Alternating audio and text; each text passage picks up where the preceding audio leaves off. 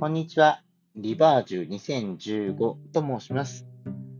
今日は、えっと、2022年1月13日木曜日です。で、ポッドキャスト配信を始めようと思って、じゃあ、第1回目に何を話したらいいだろうかって考えたときに、えっと、私が出した多発性硬化症の本の宣伝をさせていただきたいと思います。タイトルがですね、多発性硬化症1年生のための MS 入門書という本です。で MS っていうのは、多発性硬化症を英語読みで言うと、マルチプルスクレローシスというふうに言うんですね。それをマルチプルスクレローシスを略して MS って言います。でそれの MS 入門書っていうのをですね、2015年にあの日本アマゾンで販売していました。で、これ当時、あのー、1850円で、えー、当時のその消費税が8%でしたから、1998円。でこれ、あの、なんとか本を安くて、多発性硬化症って診断された患者さん大変だよね。じゃあ安くでお届けしたいよねっていうことで、なんとか2000円切りたいっていうことで、このなんか格安の赤字価格で出してましたね。244ページの本で、まあ、間にカラーとかもあったりして、割とこう、え、この本が2000円切るのってびっくりしていただける本で出してました。で、これ出してましたっていうのは、なんでかっていうと、あの、絶版になってるんですね。500部吸って、ね、全国の脳神経内科の有名な先生であるとか、に、あの、講演会の時に、あ、こんな本書きました、よろしくお願いしますって言って、こう、いろんな先生方、本当に有名な先生方に渡しまくったりとか、あと、アマゾンでこの値段で販売していたりしたら、1年ぐらいで売り切れたんです。で、売り切れたら、じゃあ増刷すればいいじゃないかっていう話なんですけど、あの、これ実はですね、あの、3000円ちょっとぐらい原価かかってまして、あの紙とかにもすごいこだわってたり、あるいはこの、内医学的内容が正しいかどうかのあの監修をいただくときにも当然監修料とかお支払いしていたりしたりして、あと紙がですね、使ってる紙がこう上質紙なんですけど、こう指スパって切りたくないじゃないですか。あの、病気の入門書で指切って痛い思いをしたっていうのが、私、そういう思いをしちゃう人が出なきゃいいなと思って、いろんな紙を取り寄せて、あの、なるべくスパッてやっても指が切れないような紙っていうので、こう、こだわって選んでたらですね、なんかいろいろかさみまして、なんかすごい実は原価高いんです、この本。もう二度と出せない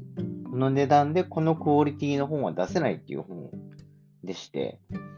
で、いろいろ、いろんなところにいろんなお金がかかってたりするので、あの、これを制作して販売するってなると、もっともっと高く販売しないと元が取れないっていうことになるので、あの、すいません。電子書籍版、そう、絶版してるなら電子書籍版作ればいいじゃないかってことで、あの、今、現在、電子書籍版を制作中です。えい。で、お値段がですね、多分、申し訳ないんですけれども、あの、3500円ぐらいいただけたらなと思います。ただ、有名な先生方のあの専門書なんかがあの1万円を切らないことが多いので、まあ、1万円とか8000円とかに比べれば、あの、3500円って、こう、お値段的にも入門書的な値段になってるのかなと思っております。まあ本としては高いんですけどね、自費出版ですからね、どうしてもちょっと高くなっちゃいます。で、あの、絶版させてしまったことを私すごい反省してまして、あの、昔の格言、格言なのかな？わかんないですけど、あの、散歩よし、自分よし、相手よし、世の中よしっていうのを成立させないと、継続、販売継続できなくなるっていうのを、すごい反省しまして、申し訳ありませんが、ちょっとお高いですが、3500円でよろしくお願いいたしますっていうことで、今現在書いてます。で、何を書いているかってことなんですけれども、あの多発性硬化症と診断されて、すぐの方、間もない方をメインターゲットにしている本です。やっぱりこう、自分がですね、まあ、私自身のことを思い出したときに、あなたは多発性硬化症にかかっています。難病です。治りませんって言われたときに、え、俺どうなったの？ってなったんですね。え、じゃあ、え、死ぬの？とか、映るの？とか、そういうことが気になってたんですけれども、あの、そういう、こう、一番最初に疑問になりそうなこと、例えば、あの、命に関わりはありませんであるとか、伝染性はありませんであるとか、遺伝はかん、まあ、全く無関係とは言わないけれども、あの、高い確率で遺伝する遺伝病じゃありませんとか、子供は作れますとか、そういう、こう、一番最初に気になることを書いてある本なんですよ。で、まあ、そうなんですけれど、あの、これ改めて電子書籍版を作るにあたって読み直してるんですが、自分で。あの、割と、ああ、そうだったのか、とか、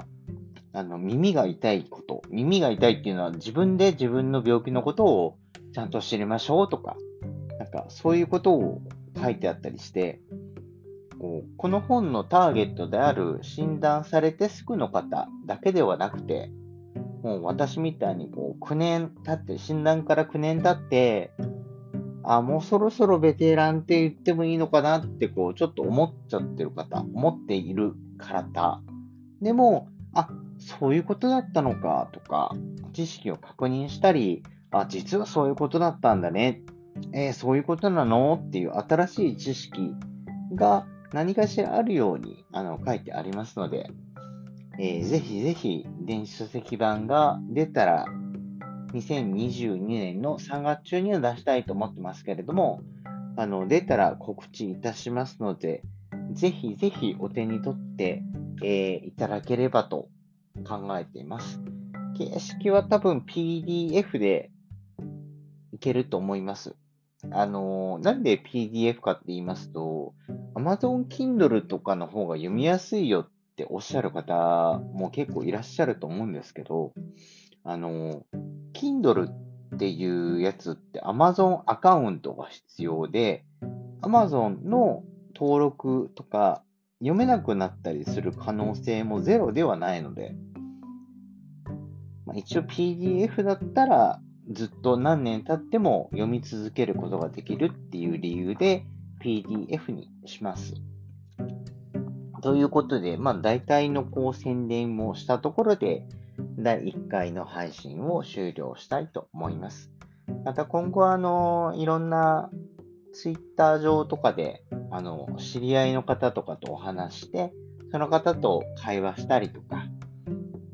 まあ、会話っていうのはその、多発性硬化症 MS あるある話をしたり、あるいは、こう、検査で MRI 受けるときに、なんかこうだよね、ああいうことあるよねっていう話なんかも、ちょっと配信していこうかなと思っています。ですから、多発性硬化症の情報を集めている方だけでなくて、あの、そのご家族の方が、あ、患者ってこういう多発性硬化症の患者ってこういうことを感じてるんだなとか、あ、こういう風なものの見方をしてるんだなっていうことも、あの、ご理解できるように頑張っていきたいと思います。それではお聴きくださってどうもありがとうございました。また第2回でお会いいたしましょう。失礼します。